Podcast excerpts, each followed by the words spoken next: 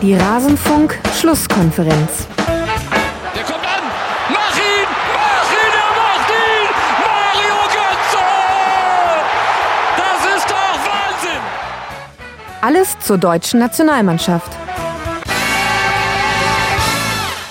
Ja, das ist doch Wahnsinn, aber so hat es Tom Bartels damals nicht gemeint, 2014 beim WM-Finale. Er hat damit nicht gemeint, dass man gegen Südkorea in der Gruppenphase der WM 2018 ausscheiden würde. Wie konnte er auch? Und wie hätten wir das erwarten können? Und damit hallo und herzlich willkommen in der Rasenfunk-Schlusskonferenz. Mein Name ist Max Jakob Ost, ich bin der G-Netzer bei Twitter und habe jetzt die ehrenvolle Aufgabe, Deutschland zusammen mit meinen Gästen aus dieser WM zu verabschieden und die Frage zu stellen, wird sich die Welt weiterdrehen? Ich bin mir da nicht so ganz sicher. Ich begrüße bei mir zugeschaltet aus dem schönen Hamburg die ganz liebe Jolle. Servus Jolle. Hallo, nach München. Brennen bei euch schon die Mülltonnen? Nein. Ich mag das. Und du hast auch noch eine Entspanntheit in der Stimme, die ich nicht überall in der Medienlandschaft heute direkt nach Schlusspfiff begutachten konnte. Wir haben uns hier schon amüsiert über diverse Push-Mitteilungen von Kommentaren, die geschrieben wurden, direkt nach dem Ausscheiden. Jetzt muss ich auch Löw hinterfragen. Und mit wem habe ich mich darüber amüsiert? Mit Andreas Lehner, Fußballchef von Spox, mit dem zusammen ich das Spiel hier geguckt habe und der jetzt neben mir sitzt. Hallo Andal. Servus, Max. Ja, bei dir kenne ich ja die Stimmungslage. Wir sind relativ entspannt, äh, einigermaßen erstaunt, aber so ist das nun mal im Sport. Man gewinnt, man verliert und man scheidet auch mal aus einer WM aus. Bevor wir loslegen mit der tiefen Analyse danke ich sehr herzlich Teams Simon, Tom, Toni und Juvi. Sie alle sind Rasenfunk-Supporter und sorgen dafür mit ihren Unterstützungen, dass es den Rasenfunk überhaupt gibt, wie man den Rasenfunk unterstützen kann und weiter dafür sorgen kann, dass er Werbe, Sponsoren und Paywall frei bleibt, erfahrt ihr unter rasenfunk.de slash unterstützen. Aber jetzt, Jolle, 0 zu 2 gegen Südkorea. Ich gebe dir jetzt 30 Sekunden, um mir zu sagen, warum. Hm, Eigentlich 1 zu 0. Äh, Zum Schluss musste ja Neuer vorne noch ein bisschen mit rum ähm, ja, schlawenzeln. Von Ein daher Empty war's Net dann Goal, 2 zu irgendwie 0. ganz nett. Also zieht sich auch so ein bisschen durch, durch die jüngere deutsche Fußballgeschichte, wenn ich da ans Ja. DFB-Pokalfinale zurückdenke. Ganz empty net, ja, das kommt schon mal vor. Hm, Insgesamt, ja, hat die deutsche Mannschaft äh, ist vielleicht ein bisschen zu behäbig ins Spiel reingegangen. Also man hat gespürt, dass sie äh, keine schnellen Konter fangen wollten, sind sehr vorsichtig, ähm, kontrolliert ins Spiel gegangen und wussten ja, ähm, sie haben das neulich in der letzten Sekunde noch gedreht. Dann wird man ja gegen Südkorea vermutlich über 90 Minuten ähm, ein oder zwei Tore schießen können. Und das, äh, da haben sie es vielleicht einen Ticken übertrieben, sind dann aber übers Spiel immer gefährlicher geworden. Die Möglichkeiten, die Südkorea so hatte, haben sie jetzt auch nicht besonders eiskalt äh, ausgespielt oder dann verwertet, im Gegensatz zu Mexiko. Das war schon super harmlos eigentlich von Korea nach vorne. Also klar haben sie es auch super gemacht, aber ähm, da hätte zwischendurch schon ein bisschen mehr anbrennen können, ist aber nicht. Und defensiv hat die deutsche Mannschaft extrem viele wichtige Zweikämpfe gewonnen, die Bälle zurückerobert, auch ähm, entweder in der Endverteidigung Hummels oder Süle oder auch vorne im Gegenpressing eigentlich schön, ähm, haben sich übers Spiel gesteigert, aber nicht genug. Also ich würde sagen, die Möglichkeiten waren da. Das war ein ordentliches Spiel. Und weiß nicht, also an 34 Bundesligaspieltagen hast du eigentlich immer jemanden ähm, im Interview hinterher, der sagt, hey, wir waren heute eigentlich die bessere Mannschaft, irgendwie, es hat nicht sollen sein. Dass das jetzt für die deutsche Mannschaft bei so einem wichtigen Spiel der Fall war, ähm, ist, ist blöd gelaufen. Sie hätten es auf jeden Fall gewinnen können. Sie haben eine ordentliche Leistung gezeigt, sie hätten ein bisschen mehr zeigen müssen. Und ja, wir werden uns ja wahrscheinlich noch im, im Detail weiter darüber unterhalten. Aber ja, also es war jetzt nicht so ein brennendes Ding, so wir laufen dagegen jetzt an und wir, wir zwingen das noch. Das hat sicherlich ein bisschen gefehlt, aber ich bin eigentlich ähm, zufrieden gewesen, dass sie nicht völlig kopflos äh, in die Partie reingegangen sind, so wie Bilareti irgendwie zwischendurch schon meinte, wer sagt ihnen jetzt den Stand vom anderen Platz, damit sie halt völlig verzweifelt durchdrehen. Ich dachte, bitte sagt's keinem, lasst sie einfach weiterspielen. Ja, wo, Ja. Wobei, wobei, wenn ich da mal kurz reingrätschen darf. Ja, so. Also mir und Max war das ein bisschen zu unterkühlt, der Start. Das ist gut und recht, dass man da jetzt nicht sofort äh, ins offene Messer läuft und gleich nach drei Minuten den ersten Konter der Koreaner fängt. Aber ganz so harmloser Start, das, das hat mich persönlich auch überrascht, weil ich nach dem, äh, nach diesem Last-Minute-Sieg gegen die Schweden schon mit einer deutlich selbstbewussteren Art und Weise des Auftretens gerechnet hätte. Also ich habe zwar vor dem Spiel auch die Frage gestellt, war dieses, äh, dieses späte Tor von Groß jetzt eine Initialzündung Ja. oder war es schon der Höhepunkt äh, dieses Turniers? Die Antwort haben, sie, haben wir jetzt dann heute bekommen. Jetzt wissen wir das. Jetzt wissen wir das. Aber äh, es war offensichtlich nicht so, dass dieses Team dann dieses Selbstvertrauen aus diesem Schwedenspiel ziehen konnte und und das auch den, den am Ende ja auch biedere Torianer, muss man ja auch sagen, äh, auf den Platz bringen konnte. Weil das war auch ein großer Unterschied zum, zum Mexiko-Spiel, ähm, wo es ja am Ende hieß, so, okay, wir haben jetzt mit den Mexikanern nicht so gerechnet, die haben uns überrascht. Das hat jetzt nicht so auf unseren Matchplan äh, Ja. gepasst und wir konnten nicht reagieren, was auch schon schlecht ist. Beziehungsweise wir haben in der zweiten Halbzeit äh, reagiert, haben sie ja gesagt, und da haben sie, hatten sie ja auch Chancen. Ähm, die Torianer haben genauso gespielt, wie sie zu erwarten waren. Ja, stimmt. Und es gab relativ wenig Lösungsansätze, bis hin zu gar keinem. Es gab eine bessere Phase so kurz nach der Halbzeit, als sie ein bisschen mehr Tempo drin hatten, ein bisschen mehr Tiefe in Laufbewegungen, Tempo im Passspiel, Tempo in der Bewegung. Da war eine Viertelstunde alles gut. Oder alles ist zu viel, war eine Viertelstunde besser. Und dann war es aber schnell wieder vorbei. Und dann sind sie wirklich kopflos geworden nach einer, nach einer Phase. Dann war Hummels auf einmal links draußen und hat Flanken geschlagen. Ja. Da, das sind die Punkte, die man absolut kritisch hinterfragen muss. Also sie hätten schneller Fahrt aufnehmen müssen. Die erste Halbzeit war mir auch auf jeden Fall langsam. Also es war zu wenig Tempo drin, äh, zu wenig Dynamik, genau wie du sagst. Und für die Aktion haben sie auch zu viele Ballberührungen gebraucht. Also eine Sache, die man mit einem äh, mit einer Berührung hätte lösen können. Ähm, da wurde dann der Ball noch mal kurz gestoppt, noch mal nach links geregt, äh, gelegt, nach rechts gelegt und erst dann gespielt. Aber der identische Pass, da hatte sich sozusagen auf dem Spielfeld nichts weiter verändert, außer dass die Koreaner kurz durchschnaufen konnten. Und das, ähm, das würde ich auch irgendwie so ankreiden. Das war dieser Sicherheitsfußball, man wollte keinen fangen. Und das ist für mich eine Frage der Balance. Also sie haben jetzt diesen Fokus ganz schwer darauf gelegt, auf gar keinen Fall so einen Konter fangen. Und das ist ihnen sehr gut gelungen und haben dafür eben verpasst, auch vorne dann das Risiko zu gehen. Also klar, wahrscheinlich dachten sie, wenn, wenn wir jetzt wieder so ein Ding fangen, dann ähm, denkt die Welt, lernen wir überhaupt nichts draus und das machen wir jetzt. Und, und wenn, dann haben wir immer noch in der zweiten Halbzeit genug Zeit und das stimmt ja theoretisch auch. Aber klar, sie hätten mehr Fahrt aufnehmen müssen. Aber Risiko ist ja auch nicht gleich Risiko. Also ja klar, sie konnten jetzt nicht oder wollten offensichtlich nicht das volle Risiko gehen. Aber das, das Problem gegen Mexiko war ja vor allem das Risiko im Spielaufbau und dass man dann keine Absicherung hatte. Du hattest ja mit Kedira jemanden, der ganz offensichtlich die Sechserposition halten sollte und das hat ja auch getan, hat er ja auch getan. Gleichzeitig hat Südkorea sich nicht so postiert, dass du ständig eins gegen eins Situationen hattest und zwar so, dass du den Zweikampf nicht verlieren darfst, weil dann keine Absicherung mehr da ist. Also Außer halt in der ersten Minute, wo Kedira den Hintermann nicht angesagt bekommt. Und so Genau, außer in der ersten Minute, das stimmt. Aber, aber eigentlich kannst du ja im vorderen, im Angriffsdrittel, da kannst du ja schon mehr auf Risiko gehen. Also das, was wir alle drei beobachtet haben, Anne und ich, wir haben uns eben da schon während des Spiels drüber unterhalten und du hast jetzt auch nochmal gesagt, dieses, dass jeder Pass immer erstmal nochmal gestoppt werden musste, bevor er weitergespielt wurde, dass da überhaupt kein Tempo reinkam in die Aktion und deshalb eben auch ganz viele Dinge, die gegen Schweden in der Anfangsphase funktioniert haben, gegen Südkorea gar nicht zu sehen waren. Das finde ich also ich kann mir das nicht nur mit Angst vor Kontern erklären, sondern ich hatte eher den Eindruck, Planlosigkeit ist zu viel, aber weniger Zielstrebigkeit als im Schwedenspiel, wo man ganz eindeutig flach in den Strafraum wollte, wo man Seiten überlagert hat, wo man hinterlaufen hat auf den Außen. Gegen Südkorea hat man eigentlich kaum ein taktisches Stilmittel gesehen, von dem man das Gefühl hatte, okay, das ist jetzt quasi, ihr habt jetzt hier den Hammer, den Bohrer und die Säge und das ist jetzt eins vorbei und ihr habt aber noch ähm, diese beiden anderen Mittel auch noch, sondern es war so, weiß nicht, wie wenn man so einen Sack Lego ausschmeißt und dann guckt man halt, welcher Stein gerade passt. Aber dann sieht halt Ja, das Haus auch dieses- krumm aus. Dieses Gefrickel und ge, ähm, also ja, dieses Sehen, wo es passt, und dann hat es leider sehr oft nicht gepasst. Also ganz viele Missverständnisse. Ähm, der Ball geht tief, äh, der Spieler läuft quer. Ja. Ähm, und in der zweiten Halbzeit hat Müller auch ganz gut mitverteidigt für die Südkoreaner, mal den Kopf ü- so äh, an den Ball gebracht, dass der äh, Gomez am zweiten Pfosten den Kopfball nicht machen konnte oder irgendwie noch so in den ähm, Laufweg äh, reingerannt, sodass an seinem Schienbein der Pass abprallt, der eigentlich für jemand anderen, äh, für einen durchstartenden Reus gedacht war. Das war auch super unglücklich. Ähm, das war jetzt echt keine gute Vorstellung von Müller und da hat es einfach nicht gepasst. So und da ist dann halt noch noch kein Kollektiv mit Automatismen auf dem Platz, wo das dann so von alleine rollt.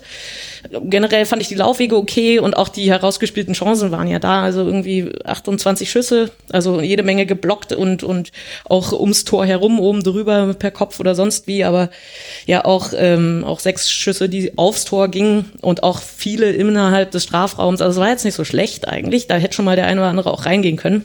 Dann würden wir anders drüber sprechen. Aber klar, es, sie haben es jetzt nicht also, also dafür, dass Korea, Südkorea fast überhaupt keinen Ballbesitz hatte, hatten die natürlich die, die äh, offensichtlicheren Chancen. Also, du hast ja gerade gesagt, dass das Kollektiv nicht, nicht gepasst hat, diese Abläufe nicht da waren. Das ist, das ist ein Punkt, der mir, der mir absolut zu denken gibt, den ich auch äh, gerade mit, ähm, vor dem Hinblick der, der letzten Turniere und auch der, der WM-Quali eigentlich überhaupt nicht nachvollziehen kann, weil die Mannschaft ja jetzt nicht mit 8-9 gespielt hat die war im Gerüst eigentlich auch in allen drei Spielen die Mannschaft, die, die diese, den Kern. ja, die, die diese WM-Quali auch souverän geschafft hat und Mhm. genau gegen solche Gegner gespielt hat, die gegen den Weltmeister eigentlich nur verteidigt haben. Ja. Wir haben uns jetzt auch vorher die Ergebnisse nochmal angeschaut, gegen Norwegen 6-0, gegen Nordirland, das mit Sicherheit nicht leicht zu bespielen ist. Das haben wir ja bei der EM gesehen. Auch 3-1 gewonnen. Und ich kann mich an die Spiele auch noch erinnern, die, die waren souverän. Und da gab es nach vorne hin Abläufe, da gab es Ideen, da gab es klare Muster. Und die waren jetzt alle auf einmal weg, in allen Spielen. Bis auf die erste Viertelstunde gegen Schweden, würde ich sagen. Mhm.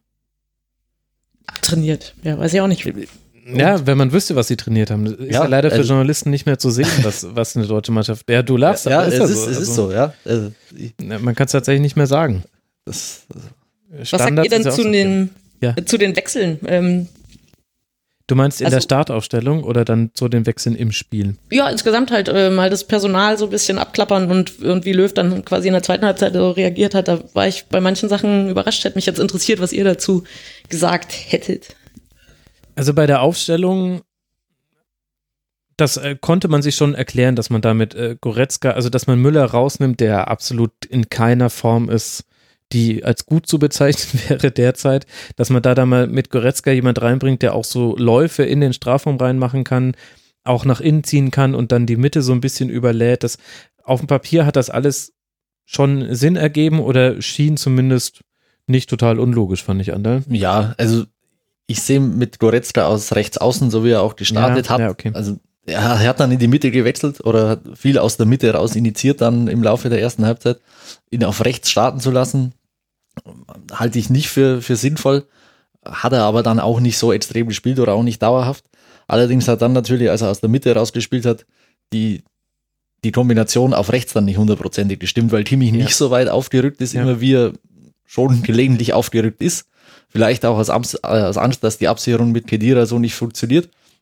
Ähm, deswegen, mich hat es auch immer gewundert, dass er beim 4-2-3-1 geblieben ist. Mhm. Warum er nicht mal wieder aufs 4-3-3 gegangen ist. Oder zumindest mal probiert hat, Müller in die Mitte zu stellen. Ja. Also, wir haben es ja jetzt über Jahre gesehen, dass Müller auf rechts, wenn es nicht läuft, auch nicht funktioniert. Also, Mhm. da ist der keiner, der, der, der auf rechts eigentlich ein Spiel gewinnt.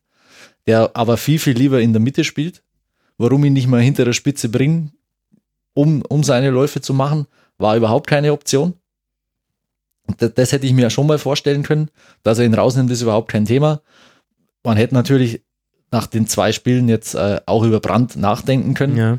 Äh, zumindest hat er, hat er bei seinen Einwechslungen äh, für, äh, ja, sofort für Betrieb gesorgt. Das ist natürlich auch eine Option, wo man sagen kann, ja, okay, lass ihn nochmal Joker sein. Wenn wir nochmal eine enge Situation haben, bringe ich ihn nochmal als Joker, vielleicht funktioniert er wieder. Das kann man natürlich auch in, der, äh, in die Richtung diskutieren. Dass Kedira reinkommt, ja, war auch abzusehen eigentlich, um Mangel an Alternativen Ja. durch die Rudi-Verletzung. Ja, natürlich, auch hier gibt's Argumente für Gündogan. Mhm. Wenn man will, kann man auch Argumente für, für Ginter finden. Man kann auch Süle auf die Sechs stellen. Es, es gibt ja für alles Argumente. Das, das, also, Das stimmt. Es gibt ja auch Argumente gegen den Klimawandel. Schlechte Argumente. Ja. Und aber bei der Aufstellung, es, es gibt ja für jeden Spieler gewisse Argumente, die man anführen kann. Und äh, in der Hinsicht war jetzt die Aufstellung nicht, ja, nicht komplett daneben. Das würde ich, das würde Nee. ich nicht sagen. Aber es sind ja auch keine Aufstellungsfragen. Also ich glaube, Nee. wir müssen über Form, müssen wir dann nochmal sprechen und was man da hätte tun können, um dem entgegenzuwirken, dass du eigentlich beobachten konntest. Also viele Spieler haben ihre Vereinsform rübergerettet zur WM und das meine ich nicht positiv. Aber das, was mir schon sehr deutlich gefehlt hat, war, gerade die Deutschen gerieren sich immer als eine Fußballnation, die sich ganz akribisch vorbereitet. Wir haben fast schon ein, ein Okkult rund um Matchpläne und um Gegnerbeobachtung und wie man sich auf jeden Gegner einstellt. Die U21 simuliert im Trainingslager die deutschen Gruppengegner. Also auf dem Papier sind wir Vorbereitungsweltmeister. Das habe ich jetzt aber in keinem der Spiele mit kleine Ausnahme von Schweden in der Anfangsphase wirklich gesehen. Und das ist das, was mich mehr überrascht als irgendwelche Ausstellungsfragen. Und da kommt dann das mit dazu, wo du, glaube ich, auch hin wolltest, Jolle. Auch die Wechsel waren dann nicht eine klare Änderung im System. Also ja, da lief dann zum Beispiel auch ein Gomez irgendwann mit vorne rum, aber man hat deswegen auch im Spiel nicht so arg viel geändert. Es gab dann ein paar mehr Chancen. Aber es ist nicht so klar daran festzumachen, dass du gesehen hast, okay, also wenn bei Frankreich zum Beispiel Giroud irgendwann reinkommt, dann spielen die anders und zwar erkennbar anders, alle. Und das habe ich jetzt bei Deutschland nicht erkannt.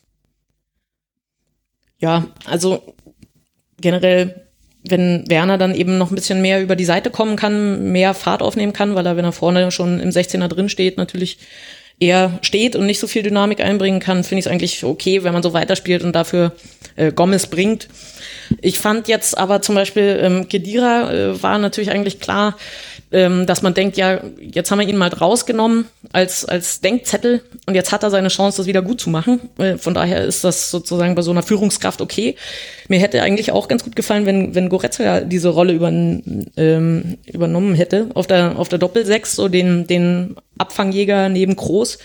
Und als, ähm, was war denn das, was war denn der Wechsel, als, ähm, ich glaube, als Müller reinkam oder so? Ja, für Goretzka dann, der 64. Ach so, ja, aber vorher, nee, ich glaube, als Gomez reinkam, da dachte ich mir so, ach geil, mhm. ähm, jetzt geht Werner auf die Seite und Kedira ähm, geht raus, defensiv passiert nicht viel, Südkorea zeigt nicht viel und wenn jetzt ähm, Goretzka nochmal äh, einfach sozusagen dort ähm, Balljäger und, und Presser ist, neben Groß, ähm, dann sind wir defensiv weiterhin stabil, das hatte ich mir eigentlich auch erwartet, äh, vorne als er rechts außen gespielt hat, dass man dann eben risikoreich spielen kann, weil man ja einen Goretzka hat, der so Conte-mäßig äh, Räum, Räume äh, absichert und Bälle zurückerobert, dass man ruhig ein bisschen Risiko gehen kann und dachte dann, der geht mit auf die Sechs, aber Löw hat dann Ösil zurückgezogen. Der hat das dann aber erst nicht so gemacht, der ist weiter so im, im Zehnerraum rumgepirscht. Und ähm, da, für mich hat er dann Müller eigentlich zu früh gebracht. Das ist jetzt natürlich aus dem Nachhinein, weil Müller dann eben auch keinen besonders sensationellen Tag hatte, aber er hat ja auch vorher schon zwei eher schwache Spiele.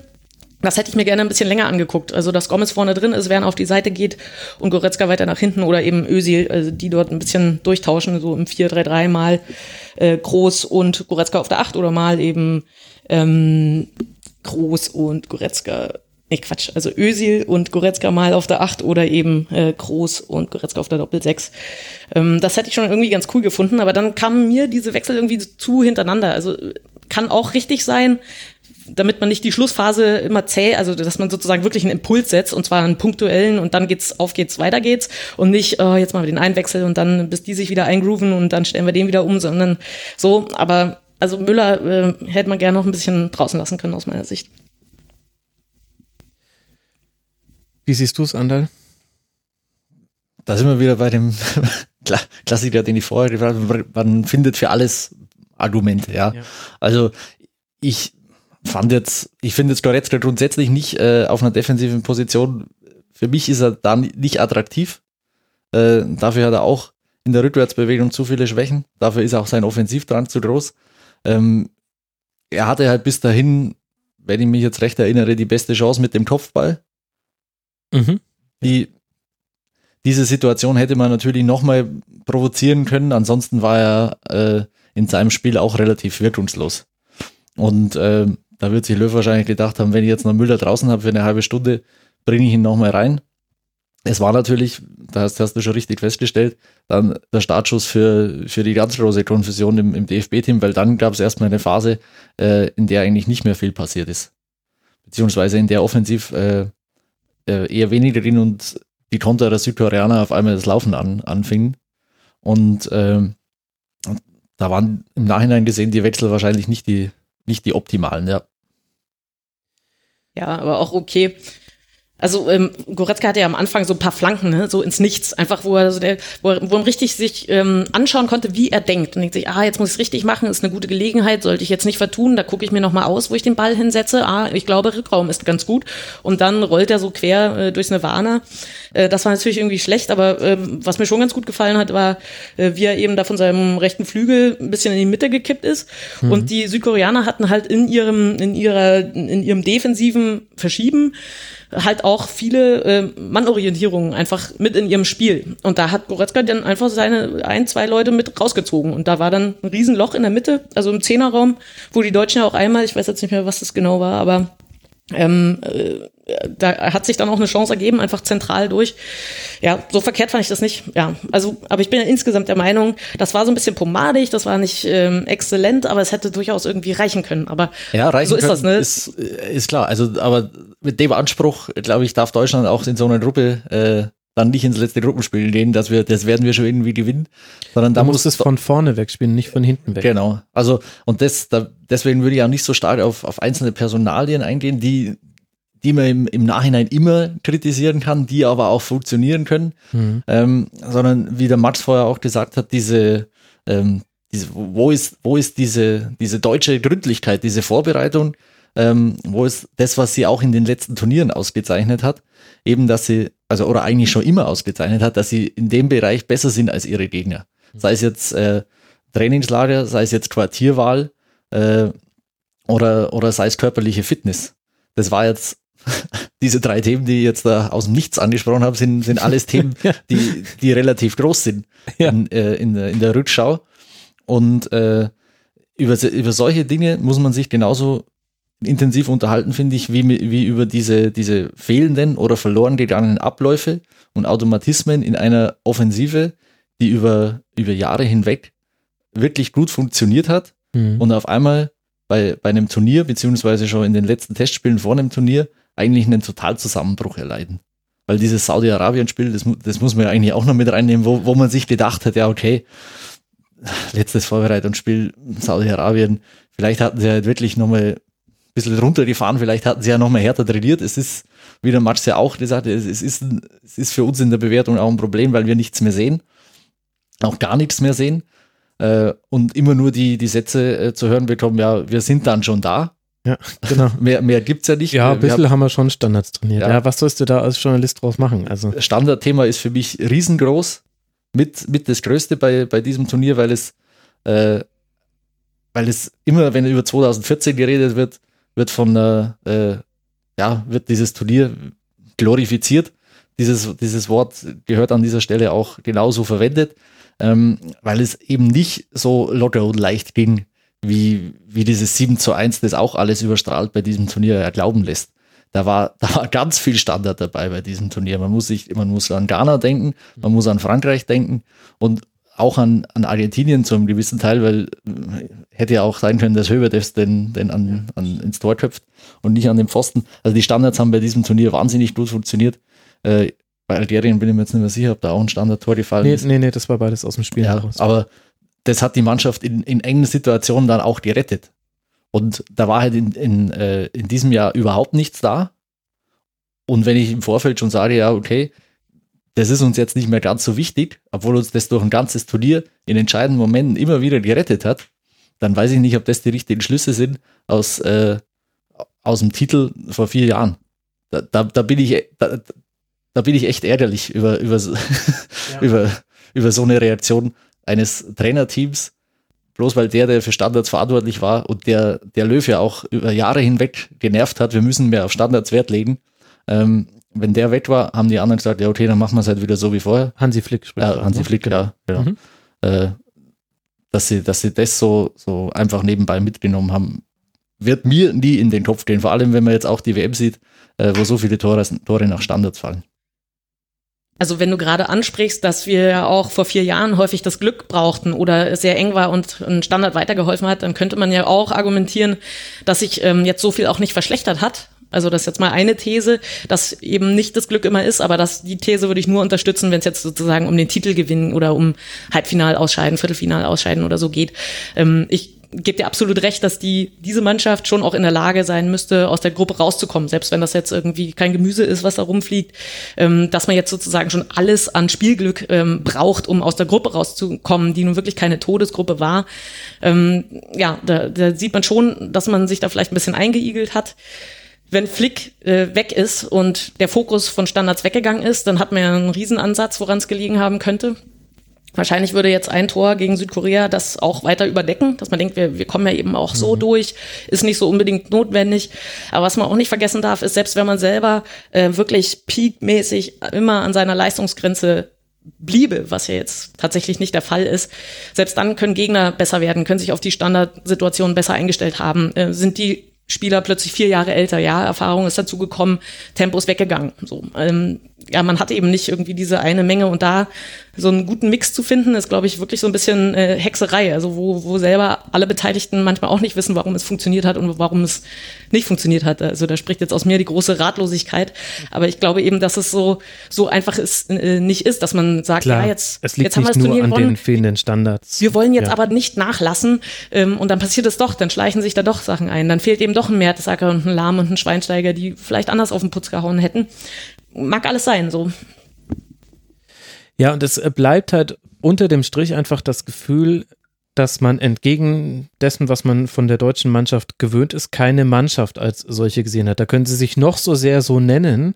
Das war keine Mannschaft. Ich bin gespannt, ob man da in Zukunft noch irgendetwas hören wird, ob es da vielleicht dann doch gar nicht alles so heile, heile Segen und Friede, Freude, Eierkuchen war, wie es nach außen hin wirken sollte. Was man allerdings auf dem Platz beobachten konnte, und da ist mir dann das Persönliche zwischen den Spielern, ist mir da ehrlich gesagt egal, es war auf dem Platz keine Mannschaft. Und zwar in äh, zweieinhalb von drei Spielen, würde ich sagen. Und die, die Hoffnung, also auch das 2 zu 1 gegen Schweden wurde ja glorifiziert in dem Sinne. Auch so ein bisschen ja aus der Hoffnung heraus, das war jetzt der Startschuss. Jetzt, jetzt hat sich da etwas gebildet, ein Wir gegen die anderen Gefühl. Und äh, das hat sich jetzt aber gegen Südkorea, das sah genauso, nur in anderen Ausprägungen aus, wie auch schon im ersten Spiel, dass da kein Team auf dem Platz stand. Und das finde ich ist äh, einigermaßen erstaunlich, weil auch das hat man dann nicht hinbekommen, diese einzelnen Spieler zu einer Mannschaft zu formen. Auch da nochmal ein kurzer Rückblick zu 2014. Das war auch nicht so, dass die Mannschaft hier eins zu eins äh, durchs ganze Turnier marschiert ist. Also Mhm. es, es gab eine Phase, gerade als Kedira zurückgekehrt ist, als er wieder ins Team gedrängt ist und Lahm seinen Platz nicht unbedingt freiwillig hergeben wollte im Zentrum. Da gab es eine Phase, als das auch ziemlich auf, auf der Kippe stand. Und wenn Lahm sich hier nicht entschieden hätte, sozusagen wieder rechts hinten zu spielen, Und hat sich nicht Mustavi verletzt oder irgendwie sowas? Mustafi hat genau. sich gegen Algerien Ja, verletzt, genau. dann ging er wieder zurück. Aber vom Frankreich-Spiel war diese Frage ja auch Mhm. relativ groß. Und Kedira hat damals auch relativ öffentlich seine diplomatische Art, die er normal hat, da vergessen lassen und recht äh, ordentlich äh, auf den Putz gehauen, gegen dieses Bayern-Trio, das es ja damals gab, Lahm, Groß, Schweinsteiger. So, das nochmal äh, als Rückblick. Aber jetzt in, in dem Fall ist es auch erstaunlich, dass genau diese Aufgabe ja eigentlich erkannt wurde. Löw hat das, hat mehrmals betont, das, das hat er mit Sicherheit sehr, sehr richtig gesehen, auch in seiner, in der Struktur seiner Mannschaft, ähm, wie wichtig es ist, eben diese 214-Generation umzubauen und mit neuen jungen Spielern dann äh, ja, ins nächste Turnier zu führen. Da hat er den Confed Cup auch genutzt. Ja. Er hat es dann aber nicht geschafft, diese zwei Blöcke wirklich zusammenzustellen. Das war gegen Mexiko dann, dann auch so, so offensichtlich, dass er nochmal alles gebracht hat, was jetzt so an äh, Reminiszenz an 2014 noch im Kader war. Äh, ich glaube, es waren sieben von acht, die im Kader waren. Ginter war einer der, aber der hat ja 2014 auch nie gespielt. Das war der Einzige, der in Mexiko nicht in der Startformation stand. Dann äh, gab es so mit Draxler den Confed Cup äh, Captain, Ja. der zwar 2014 auch schon dabei war, aber so dieses Mhm. Zugeständnis hier, der Captain der 2017er Mannschaft, der ist jetzt dabei. Kimmich alternativlos auf rechts und dann noch Werner vorne drin. Wenn, wenn mich jetzt die, die Aufstellung so äh, nicht Ja, täuscht. genau. Und, ähm, und dieses, Plattner hat noch, aber so wirklich hat er ja nicht mitgespielt. Ja. Deswegen vergisst man den. ja, Aber das lag nicht an ihm. Also über gezwungenermaßen ihn, sondern Aber da hast du es ja auch schon gesehen. Wie kann es sein, dass jemand da reinkommt, keine Bälle bekommt. Also da war es ja auch schon so, dass man sich gedacht hat, äh, wollt ihr das jetzt zu zehn gewinnen gegen elf Mexikaner? Ja, sind wir wieder beim Thema Pläne. Gibt es offensichtlich äh, nicht jetzt einen feststehenden Plan, wir spielen, wir lösen das über links aus, egal wer spielt, sondern wir lösen das nur über links aus, wenn der Hector spielt. So ungefähr. Und eigentlich spielen wir eh 70 Prozent über rechts, weil der Kiwi spielt und, und uns das viel lieber ist.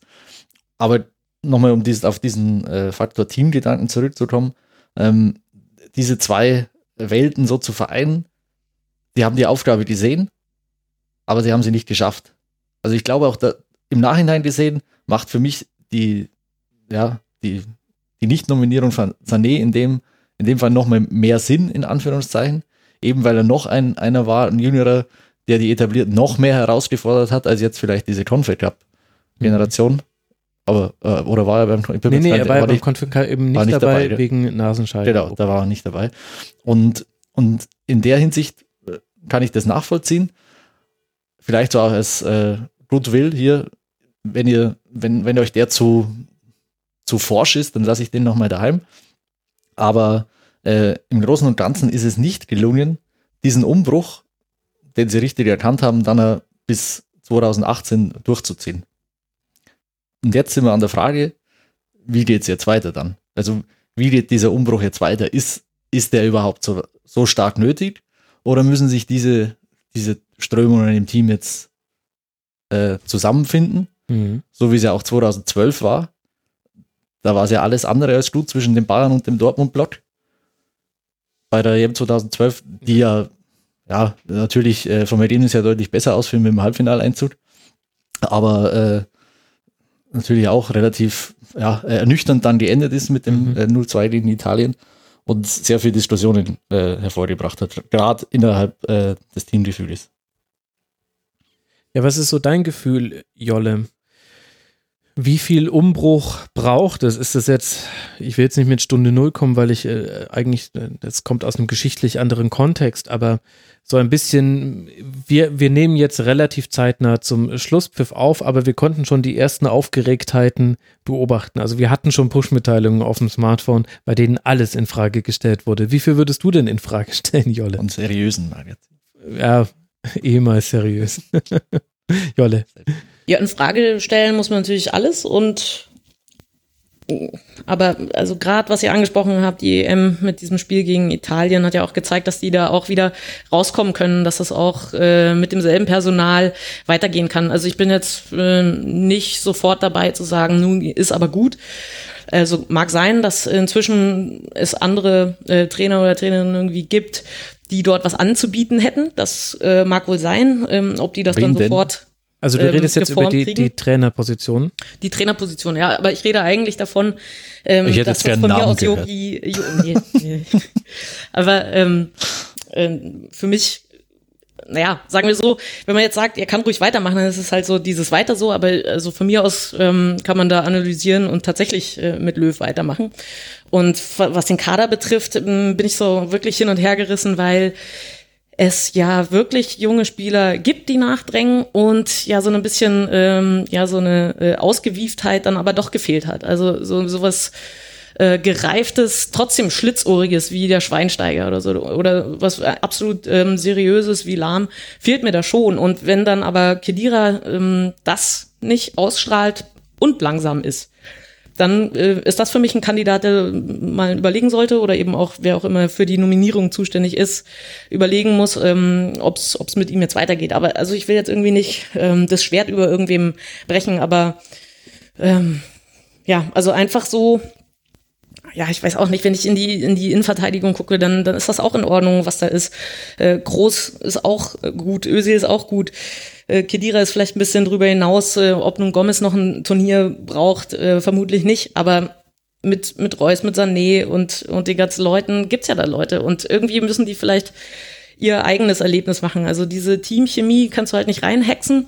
Ich weiß nicht, was es braucht, damit sie sich einspielen, damit dort ein Geist entsteht. Das ist ja aber auch gerade so was Schönes und so was Magisches, weil man das eben nicht auf Knopfdruck mit ein bisschen ähm, äh, Bergklettern, äh, Gefahrensituationen simulieren, irgendwie einfach äh, Teambuilding-Maßnahme mäßig einfach so einschalten kann.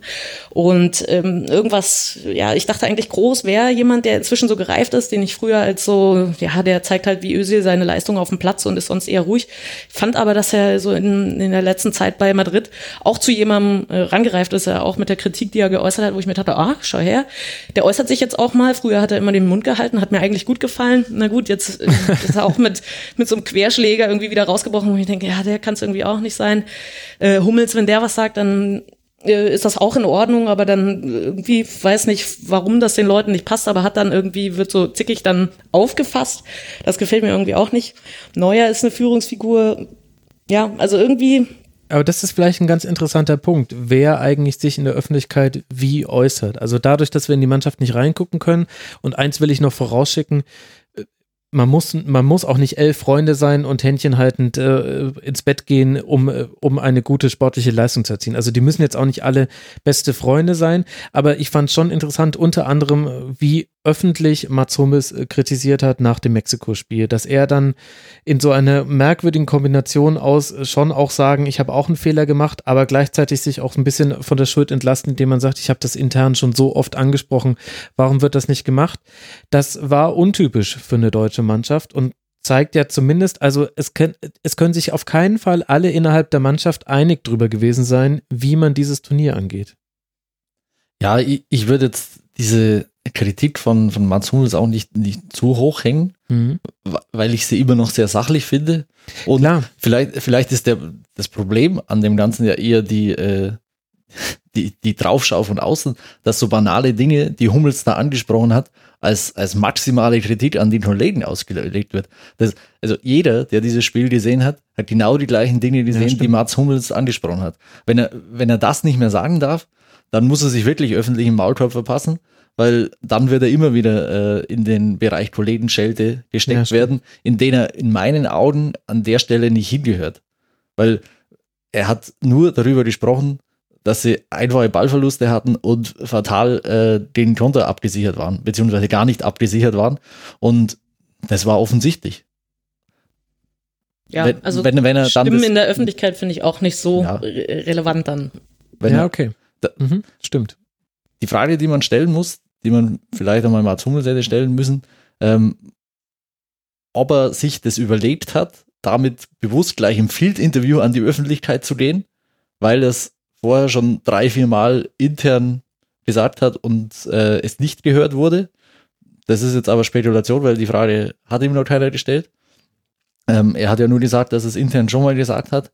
Ähm, aber ob das jetzt wirklich Kalkül war oder ob es so aus ihm rausgebrochen ist, mhm. das ist jetzt noch, noch, noch ein bisschen offen.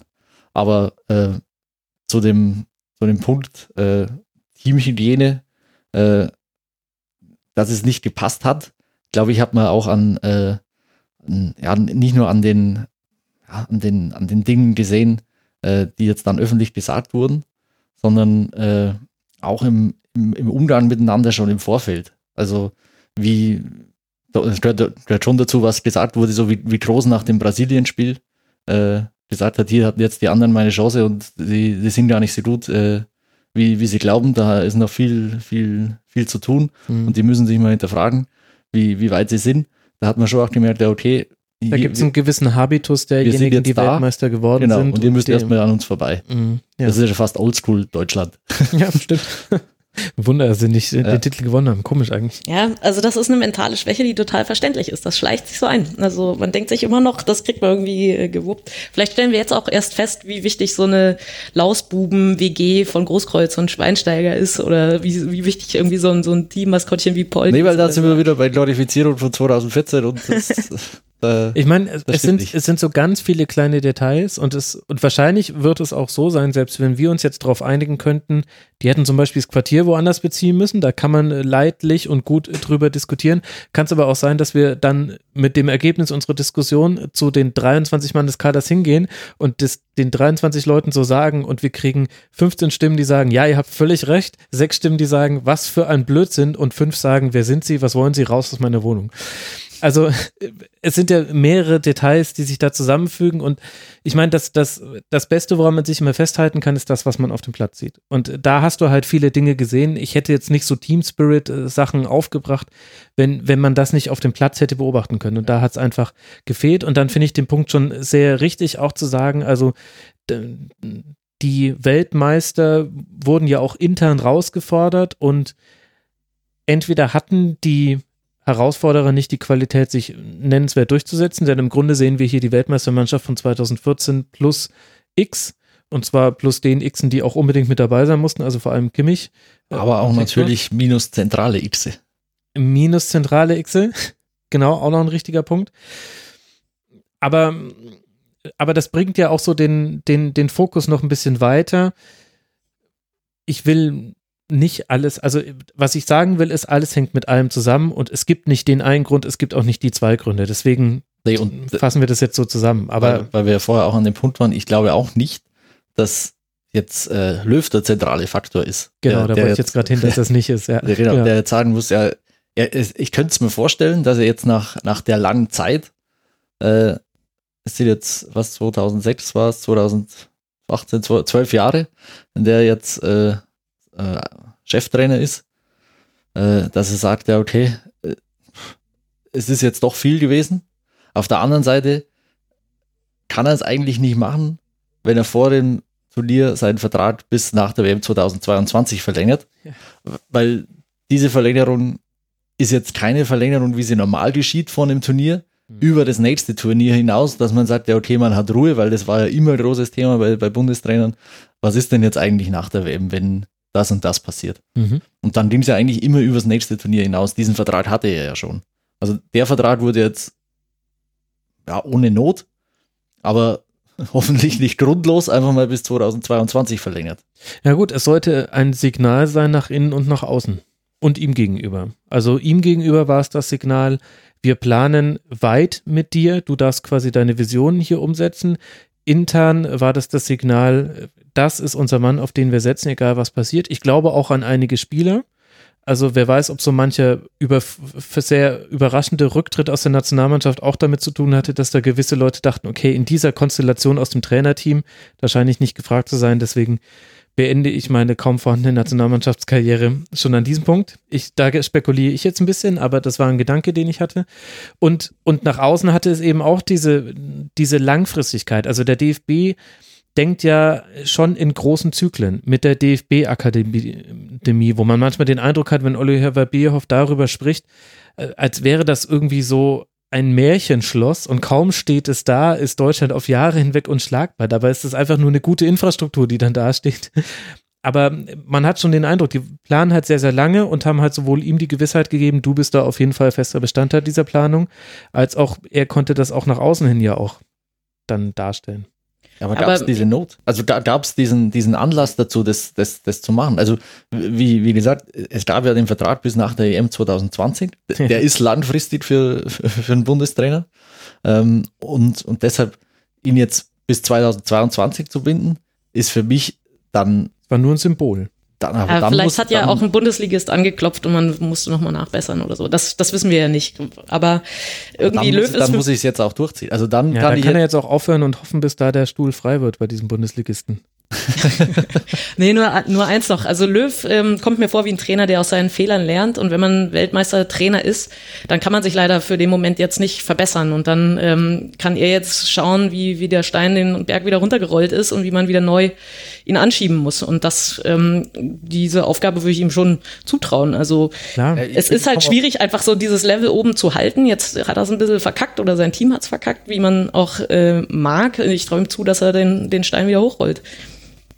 Ja, gut, wobei natürlich, äh, wenn man sich auch zurückerinnert an 2014, vor das, vor das Turnier, äh, da war, war Löwen in einer ganz anderen Situation. Und er war, äh, es war ja seine Eigenschaft als Turniertrainer, ähm, wurde ja da massiv in Frage gestellt.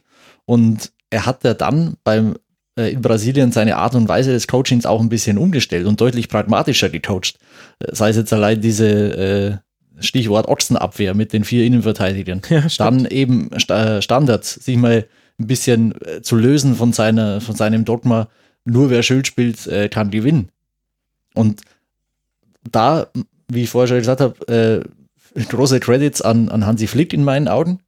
Und da sehe ich jetzt auch Thomas Schneider und Markus Sort bei weitem nicht äh, in, der, in der Position, dass sie Löw in der, äh, in der Qualität unterstützen, wie Hansi Flick das vorher konnte.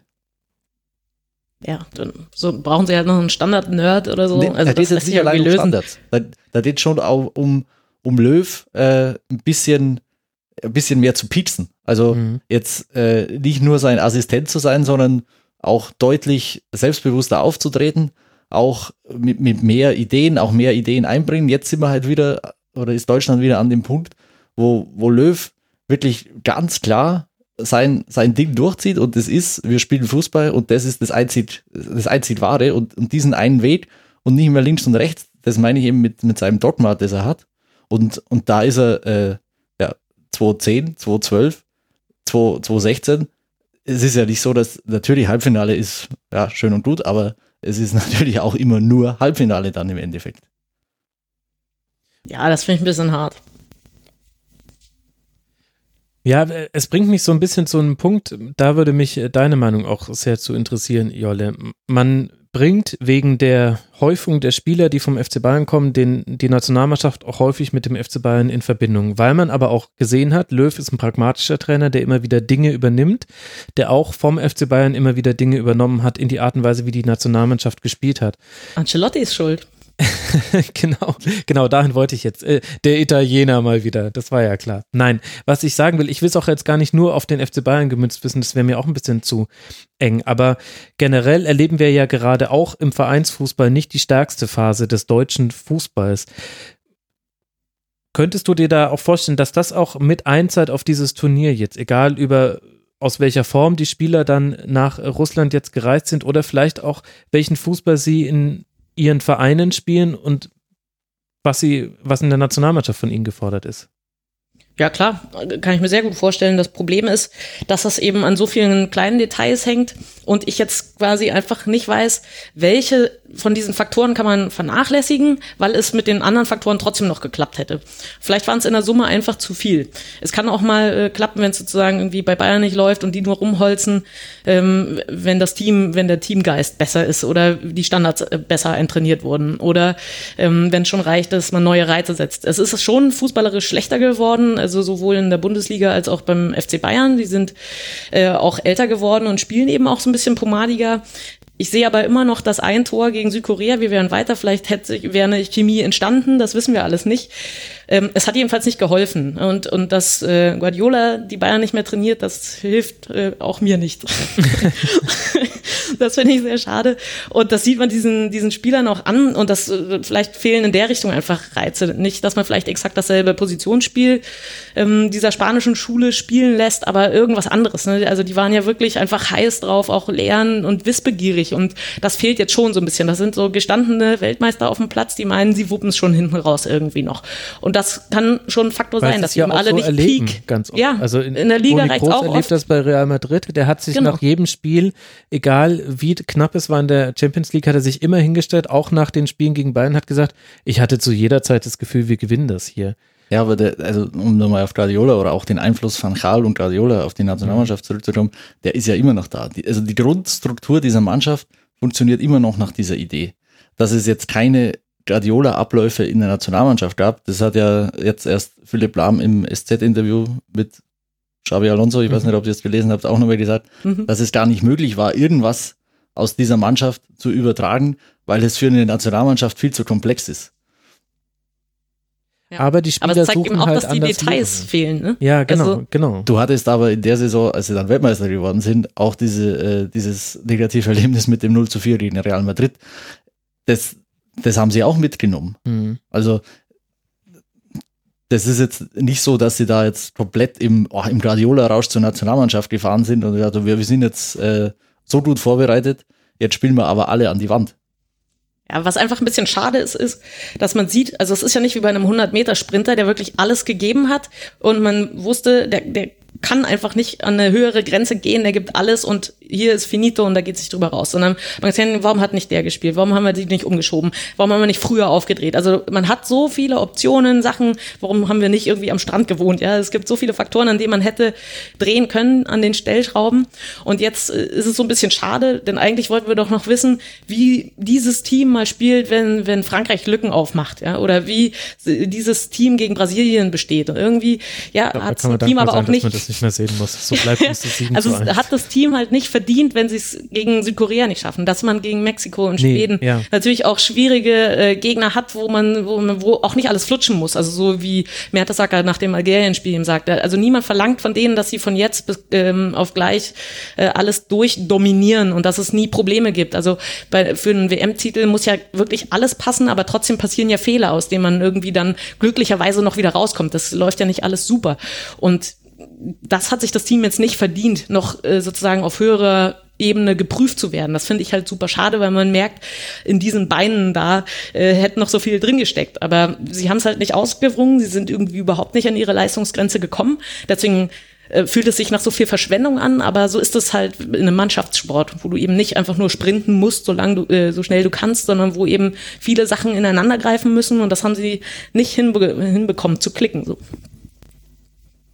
Ja, und vielleicht waren dann auch zu wenige Impulse mit dabei, das aus dem bestehenden Kader heraus hin zu machen. Also wir haben selten so viel Rotation erlebt in den ersten drei Gruppenspielen. Nicht alles davon war ungezwungen, einiges auch erzwungenermaßen.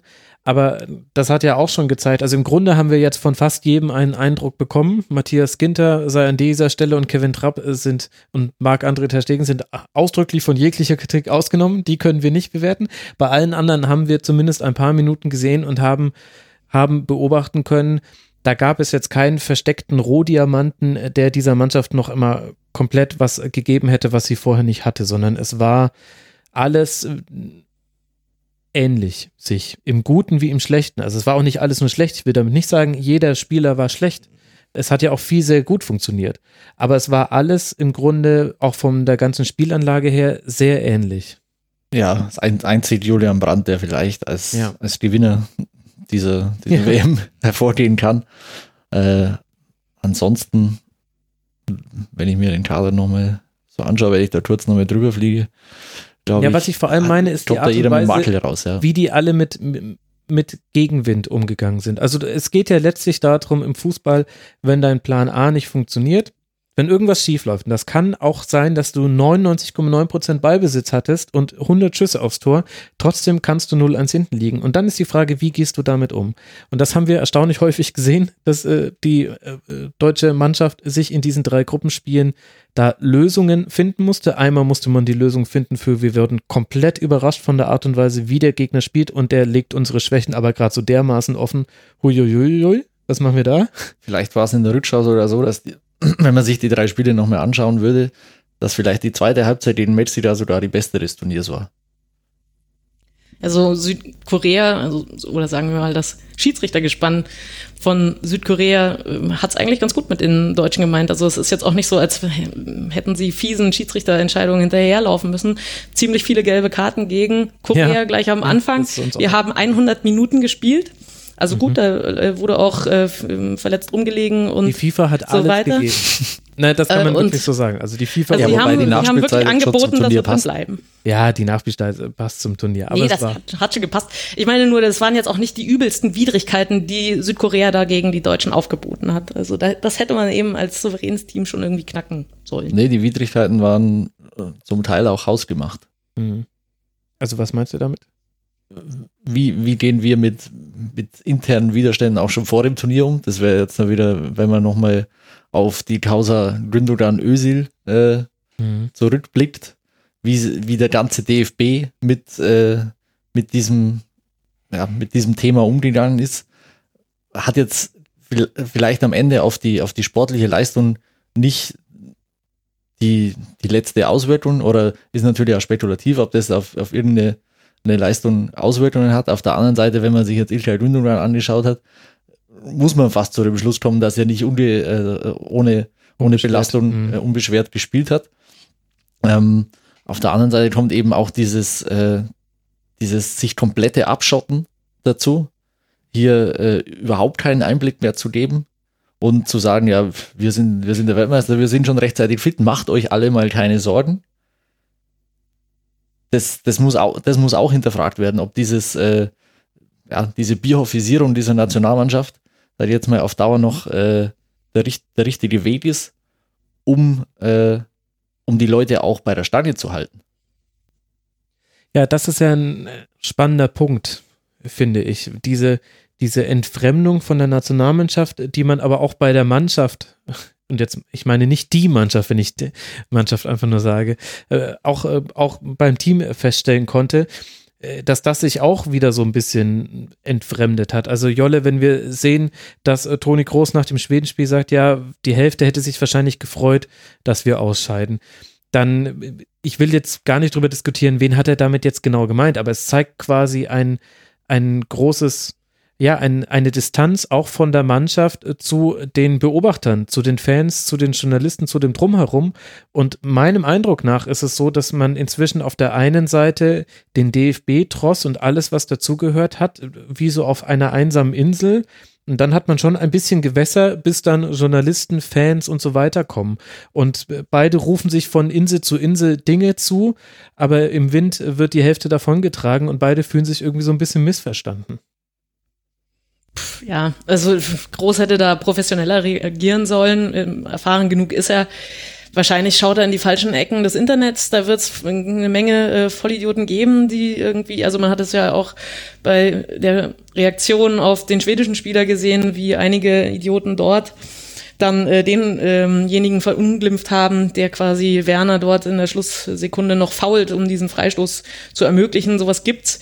Und der Fehler ist halt, das für alles äh, zu nehmen und das sozusagen für die Medien verallgemeinert äh, Vielleicht anzunehmen. hat er das ja auch gar nicht gemacht. Aber äh, egal, wen er damit genau gemeint hat und wie sehr er es gefühlt hat, aber es zeigt doch einfach nur, äh, also da war so eine gewisse Pumpigkeit rauszuhören, die man positiv deuten kann, wo man sagen kann, okay, das kann jetzt auch ein weiterer Antrieb sein und jetzt erst recht und den zeigen wir es.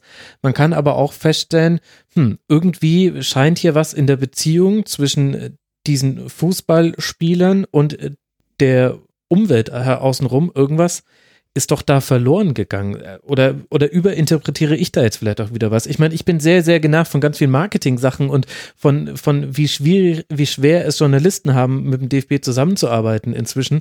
Vielleicht ist das deswegen auch so die Perspektive, die ich gerne haben möchte. Deswegen stelle ich die Frage, ja.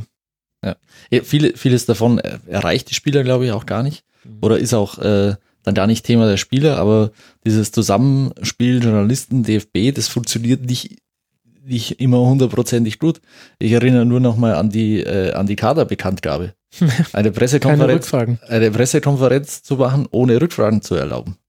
Es, es ist auch schwierig, und da spreche ich aus Erfahrung, bei so einer DFB-Pressekonferenz im, äh, im, im, Trainingsquartier äh, unbedingt Fragen stellen zu können. Wenn Günther Klein mhm. ist ja durchaus renommierter und jahrelanger Begleiter der Nationalmannschaft, bei der, weiß nicht mehr, wann die Woche vorletzte. PK mit Brandt und Reus ja, vor ein paar Tagen. Genau. Beides meine ich dran gekommen. Mhm. Und es war jetzt nicht so, dass, äh, dass hier äh, die Zeit schon völlig, völlig aus dem Ruder gelaufen wäre und beide da schon eine Dreiviertelstunde gesessen wären, als dass man keine Fragen mehr zulassen können. Und da, da frage ich mich dann manchmal schon, muss das sein? Offene Frage.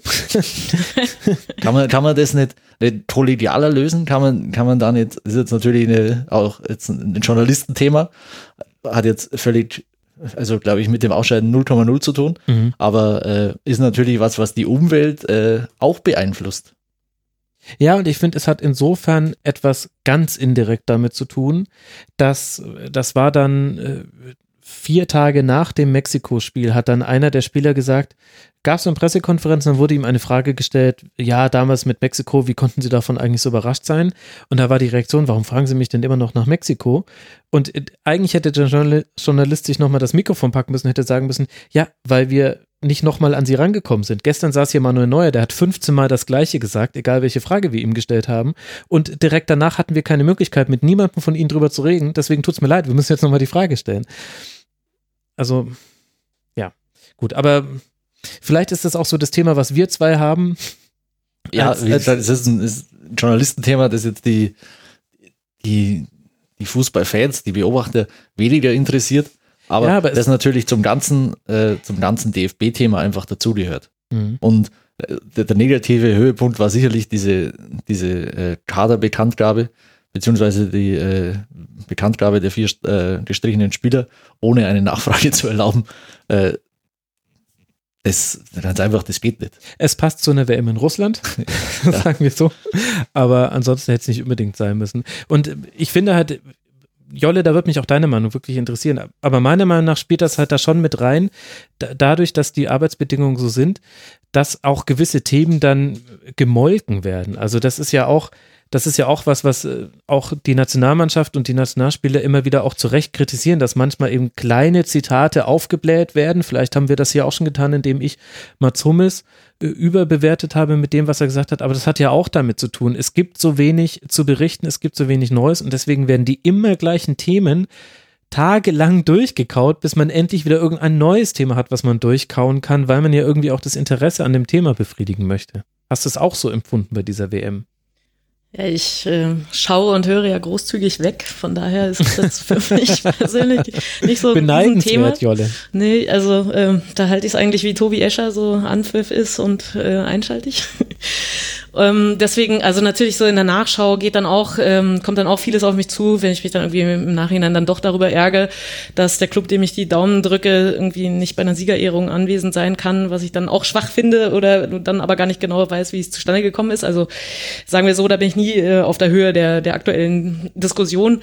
Natürlich hängt das irgendwie zusammen. Ähm, und ich finde das total schwierig. Also gerade was Taktik angeht, kann man nicht alles ausplaudern. Du kannst nicht jeden irgendwie 24-7 ähm, äh, sozusagen äh, diesen Trainingsbetrieb auch irgendwie beeinträchtigen, indem du alle löcherst. Das ist ja aber jetzt das eine Extrem, was ja überhaupt nicht der Fall ist. Du kannst natürlich anständig dich auf einer Pressekonferenz den Fragen stellen, anständig stellen und auch bis die äh, Journalisten selber sagen, okay, jetzt haben wir eigentlich, ähm, sind wir alles losgeworden. Das wäre professionell. Also gerade mit dem Blick auf Russland, was du da angesprochen hast, das finde ich dann natürlich unter aller Sau.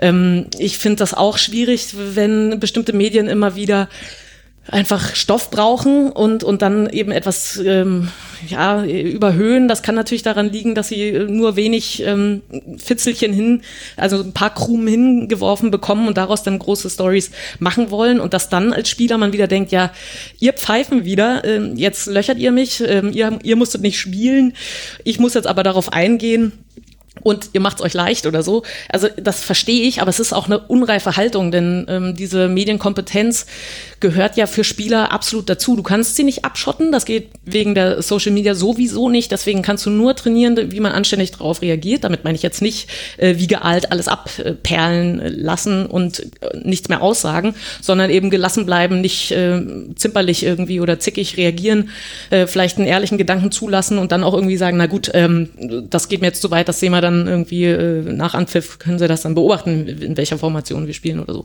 Also natürlich kann man da was verbessern, aber es ist für mich jetzt persönlich nicht das große Problem.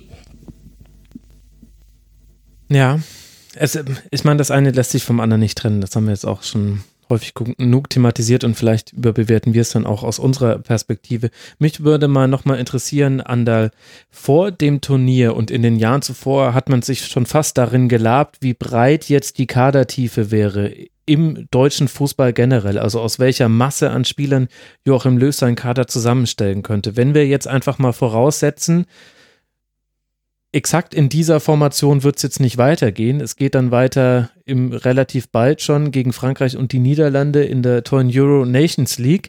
Das heißt, man bekommt jetzt auch nicht die Gegner, bei denen man mal so ganz forsch rum experimentieren kann. Wo würdest du denn sehen, wer sind so jetzt die Spieler, wo du sagst, das könnte die Zukunft des deutschen Nationalmannschaftsfußballs sein? Große Frage, äh, relativ kleine Antwort vielleicht. Okay, jetzt bin ich weil, gespannt. weil dann sind wir wieder an dem Punkt, wo wir, glaube ich, vorher auch schon mal kurz waren.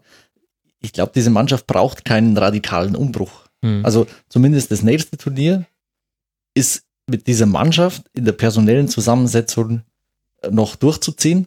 Also du hast kaum Spieler über 30 dabei, für die du jetzt sagen, bei denen du jetzt sagen würdest, das war jetzt definitiv ihr letztes Turnier. Also über 30 sind Neuer, Mhm. Kedira 33, und Gomez, soweit ich weiß. genau. Das, da, da bist mein, für ein Torwart ist es normalerweise bei weitem noch nicht äh, das Karriereende. Armer mag andere Testigen, aber ja, Ja. du hast recht. Man muss jetzt auch erstmal sehen, wie, wie Neuer über einen längeren Zeitraum dann wieder, wieder spielen kann. Diese drei Spiele waren jetzt einwandfrei, hat alles funktioniert, aber jetzt geben wir mal ein bisschen Zeit und dann äh, schauen wir mal, wie es bei Bayern nach 10, 15 Spieltagen wieder ausschaut und ob das wirklich alles so stabil ist. Kedira könnte an einem Ende angekommen sein. Also der ist für mich am ehesten der, der sagt, ja, ich glaube, ich war lang genug dabei. Äh, meine Zeit ist, ist hier zu Ende. Gomez war ja vorher schon ein Wackelkandidat. Und, aber auf der anderen Seite sind wir mit, mit Stürmern nicht äh, allzu reich gesegnet gerade. Äh, noch dazu hat ja einer seinen Rücktritt bekannt gegeben. Dann, dann wird es an Mittelstürmern auch schon ein bisschen enger. Ähm, und dann äh, sind ja alles Spieler wie, wie Hummels oder Boateng, die sind 29. Die werden ja bei der EM mit Sicherheit noch dabei sein. Ja, aber ist das Und- nicht genau die Frage? Weil das sind doch auch Spieler, wo du sagen kannst, immer noch eine sehr gute Leistung auf Top-Niveau. Aber im Punkto Geschwindigkeit gewisse Defizite. Jetzt waren sie auch beide nicht unbedingt hundertprozentig fit über das Turnier gesehen und auch vorher, vor allem Jerome Boateng, länger verletzt. Also ist das wirklich so, dass man jetzt sagen kann, na, die müssen auf jeden Fall gesetzt bleiben? Ja, also ich denke, sie sollten da bleiben und sie haben einen heißen Konkurrenzkampf mit Leuten wie Süle und Rüdiger und Co. Das, äh, also für die Erfahrung und auch auf dem Platz für die Spieleröffnung absolut wichtig. Aber natürlich werden die nicht jünger. Also das, was man jetzt schon feststellt, wird sich ja eher verschärfen. Aber dass, ähm, dass sie sozusagen mit ihrer Erfahrung äh, die Jüngeren auch ein bisschen anleiten und die Jüngeren aber schauen, dass sie die äh, quasi vom, vom Platz grätzen, indem sie eben be selber bessere Leistung bringen, das ist doch super. Wenn du die im Kader noch hast, ob sie dann wirklich viele Minuten in dem Turnier, was dann irgendwie in zwei Jahren ansteht, noch kriegen, das ist ja eine andere Frage. Aber ich würde auch sagen, mehr als ähm, äh, Andi jetzt angesprochen hat, würde ich nicht umstoßen, denn du bringst ja die Leute auch um ähm, um die Chance aus den Fehlern zu lernen. Also warum solltest du denn quasi einmal durch die Scheiße gehen und, äh, und dann die nächsten reinschicken, die, die wieder völlig grün hinter den Ohren sind? Also ich sehe, weil wir jetzt beim Ja. Thema Hummels und Boateng, äh, wenn beide die Innenverteidiger des FC Bayern sind und die über eine ganze Saison spielen und äh, mit dem FC Bayern im Champions League Halbfinale stehen können, dann können die auch in der Nationalmannschaft äh, ein Turnier verteidigen. Das, das natürlich, wie du sagst, die waren, vor allem Boateng, war jetzt äh, mit seiner Vorgeschichte der Verletzungen nicht ganz ohne Zweifel. Und das spielt natürlich dann, dann immer rein, aber grundsätzlich sehe ich jetzt nicht, dass sie, dass sie an dem Punkt oder an schon so ein Alter haben, dass sie jetzt sagen müssen, das war jetzt mein letztes Turnier, äh, das, ich höre jetzt auf. Dafür finde ich, ist, ist der Kader in, in der Hinsicht äh, noch zu jung, Hm. beziehungsweise äh, ist er nicht überaltert, sagen wir es mal so. Ja, okay, Also nicht zu, alt ich genug. weiß jetzt nicht, ob die nächste WM Ja, dann noch, Jahre noch drin wäre, aber die EM sehe ich auf alle Fälle noch als, als realistisch an. Gut, und was ich so rausgehört habe, geht Jolle da ja auch mit konform. Sí, claro. Sie, claro. Dann, Auf der anderen Seite war Ja. es natürlich jetzt auch nicht so, bis auf Hector, äh, bis auf Hector, bis auf, bis auf Sané war jetzt ja keiner der Streichkandidaten dabei, wo du sagst, boah, den hätte er jetzt aber eigentlich unbedingt mitnehmen müssen. Der ist jetzt eigentlich schon viel besser als die anderen. Mhm. ja, ja, genau. Also genau Dieses, wenn du jetzt sagst, diese, wer- wer soll jetzt so ein Spiel zukünftig prägen? So von den, von den ganz Jungen kannst du natürlich, wirst du an Sané normalerweise nicht vorbeikommen. Auch der Linksverteidiger von Leipzig hätte ich, hätte ich gerne gesehen. Brandt wirst, Heistenberg. wirst, wirst du auch. Ja. Aber, aber das sind halt, finde ich schon so. dann muss man sehen, Punkte. was, was wird denn aus Goretzka bei Bayern? Mhm. Ich bin, ich bin da kritisch, was das angeht, aber das ist jetzt ein eigenes Thema. Äh, wenn der jetzt bei Bayern sich nicht zum, äh, nicht den nächsten Schritt macht und sich dann zum internationalen Wel oder zum Weltklasse-Spieler entwickelt, dann wird er auf Dauer auch jetzt in der Nationalmannschaft keinen verdrängen können. Also keinen Groß, keinen Gündogan. Ist halt trotzdem dabei, siehe Rudi. Ja, da, dabei, aber 20 um gute so eine, Minuten so eine gegen Schweden und, und äh, ganz Deutschland sagt, oh Mist, er kann nicht spielen Ja. gegen Südkorea. Das sagt doch eigentlich schon, wo wir, wo die, das Leistungsniveau bei dieser Niveau, bei dieser WM war im Mittel bei der Mannschaft. Und es hat jetzt auch keiner, keiner gefehlt, von, von dem wir sagen, der, der, es hat jetzt keiner verletzt gefehlt, äh, von dem wir sagen, der wäre jetzt nochmal Ja. ein Gamechanger gewesen. Der hätte uns jetzt nochmal total nach vorne gebracht. Sei ja schon wieder wir. das hatte ich angefasst, Andal. Ja. Ach ja. Das heißt, wir gucken, äh, wir gucken genauso in die Zukunft, wie wir sonst auch in die Zukunft ge geguckt hätten. Ich meine, es ist schon eine besondere Situation, dadurch, dass die nächsten Gegner eben dann auch Frankreich und die Niederlande sein werden. Also es geht dann im September weiter.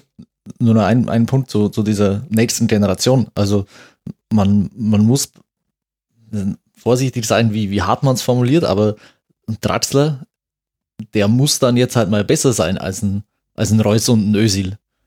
Vor allem als, als Ösil auf, auf der 10. Das, Wo das muss er halt Jungen, auch mal die zeigen. wirklich so besser sind, dass man Genau, sie unbedingt, also wo sind die Chemichs 2.0?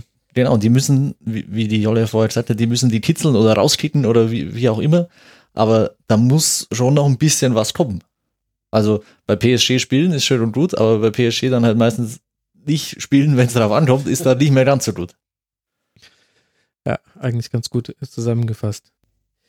Ja, Jolle, was wäre denn jetzt dann dein Fazit, was du unter diese WM äh, ziehen würdest? Deutschland als Gruppenletzter raus, aber wie wir ja auch jetzt, denke ich, hoffentlich ganz gut besprochen haben, es hing an vielen Kleinigkeiten. Es hätte auch sein können, dass wir es anders bewerten und so wie wir 2014 nicht glorifizieren sollten, sollten wir vielleicht auch nicht 2018 dämonisieren. Wie fällt Nö, denn absolut, absolut nicht. Das ist Sport und ähm, da kann man nicht immer der Erste sein. Ähm, Potenzial ist da. Ich hoffe, sie lernen was draus. Ich finde es schade. Ich hätte sie gern gegen andere Gegner noch gesehen, ähm, wie sie sich da anstellen. Das finde ich super schade. Vor allem auch solche Teams wie Frankreich und England, die werden ja eher besser. Und ähm, bei uns schaut man eher, wie man die Brocken so zusammenhält. Ähm, ja, das, ähm, aber jetzt kann ich entspannter den, den Rest des Turniers angucken, kann es dann irgendwie solchen Teams wie Kroatien oder Belgien irgendwie wirklich gönnen, weil ich dann selber nicht mehr so äh, voreingenommen bin. Und ja, also es ist eine bittere Erfahrung und ich finde, äh, das erdet einen auch im Leben irgendwie, da, so nehme ich das mit. Also ich bin, war erstmal ein bisschen erschüttert. Äh, meine erste Übersprungshandlung war, mir die Zähne zu putzen, weil ich nicht wusste, was ich machen soll. Jolle, da tun sich ja menschliche Abgründe auf. Ist das, aber da merkt man einfach, wie jung du noch bist. Du kennst es nicht anders. Was? ähm, das ist ein Gerücht. So, aber ich finde das, äh, finde das okay. Ähm, ja, irgendwie mit den Bayern ist es ja auch so ein bisschen so gelaufen, dass man sich an so ein Hoch, ein über Jahre hochgehaltenes Hoch gewöhnt hat und irgendwann äh, flutscht es dann eben doch mal nach hinten raus. Ich finde es super schade für Spieler wie Gomez, der nun 14 ausgelassen wurde.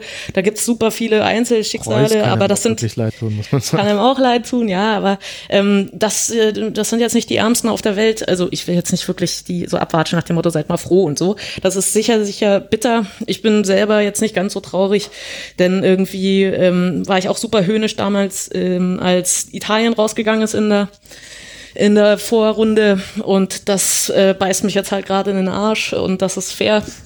Äh, bei Spanien fand ich es traurig und jetzt stelle ich gerade fest, dass es schon auch okay ist. Kommt alles zurück. Kommt alles zurück. Andal, was ist dein Turnierfazit? Und ihr geht jetzt erst richtig los, oder? Ab der Vorrunde. das Ja, aber alles- es wird keine Schlusskonferenzen mehr geben. Ja, Das ist ja fast schon tragisch. Was mache ich denn jetzt überhaupt? Das ist ja, Ja, wie die Bayern-Spieler, endlich mal eine anständige Sommerpause. ja, mal gucken, es gibt ja trotzdem die Kurzpässe, ist ja klar. Ist ja, also täglich geht es natürlich weiter, da lasse ich mich ja nicht lumpen. Aber ich hatte halt schon äh, Gast, also Gott sei Dank noch keine Gäste angefragt, aber beim Kopf stand schon alles. Also es ist absolut, absolut ungewöhnlich natürlich jetzt ein Turnier zu verfolgen, in dem Deutschland äh, nach, der, nach der Vorrunde schon nicht mehr dabei ist. Ähm, aus deutscher Sicht äh, ist das Fazit natürlich sehr, sehr negativ mit, mit einem Sieg in der letzten, letzten Sekunde durch ein Freistoßtor erzwungen, Hm. nach Hause zu fahren mit Niederlagen gegen Mexiko und äh, Südkorea, ohne ein Tor geschossen zu haben. Mit vielen Nebenkriegsschauplätzen, die man zum Teil selbst verschuldet hat Mhm. wird einiges an, an Aufarbeitung nötig sein. Ich bin gespannt. Und traust du das denen auch zu, den zuständigen Personen? Sie wirken nicht immer so wahnsinnig kritikfähig.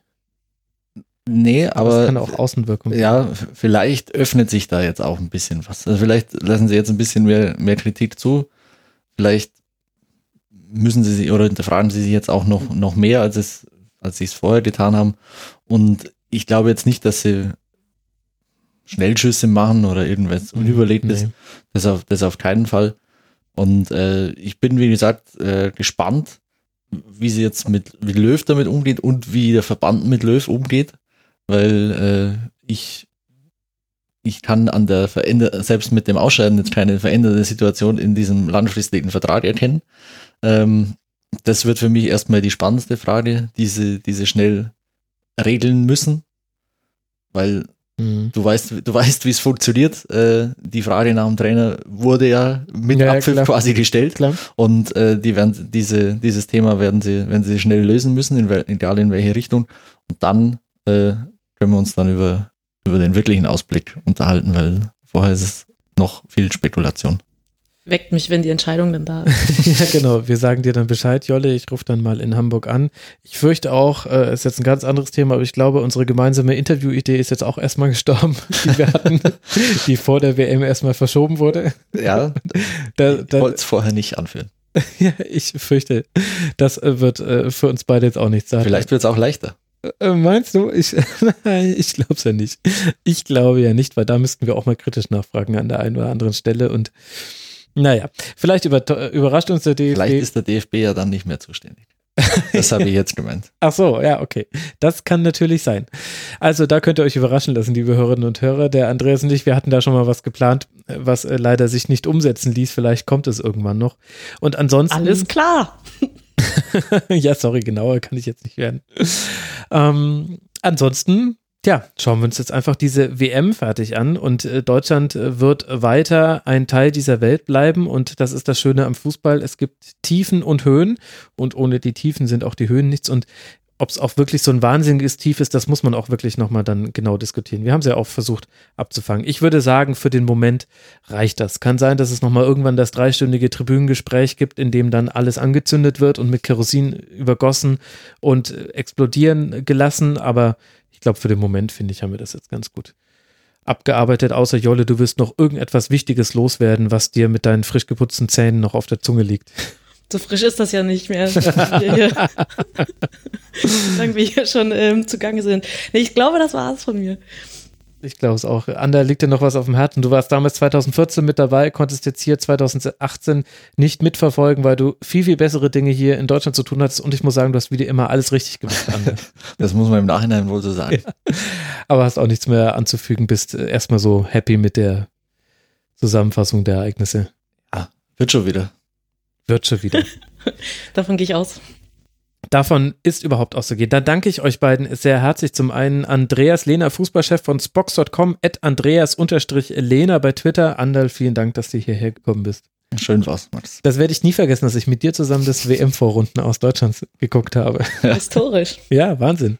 Wahnsinn. Und herzlichen Dank auch äh, an dich, äh, an dich, liebe Jolle, at Jolinski auf Twitter. Du schreibst oft auf mirsanrot.de. Es lohnt sich sehr, dir zu folgen und deine Texte zu lesen. Jolle, vielen lieben Dank, dass du dir nicht nur die Zähne geputzt hast für diesen Rasenfunk, sondern auch äh, so viel guten Input gegeben hast. Danke dir.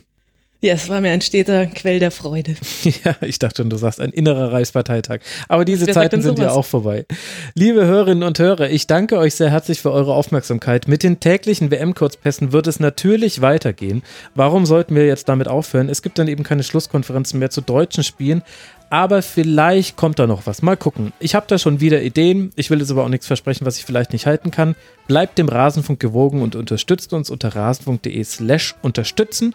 Und dann hören wir uns ja morgen schon wieder im Kurzpass. Bis dahin macht's gut. Ciao. Au ja.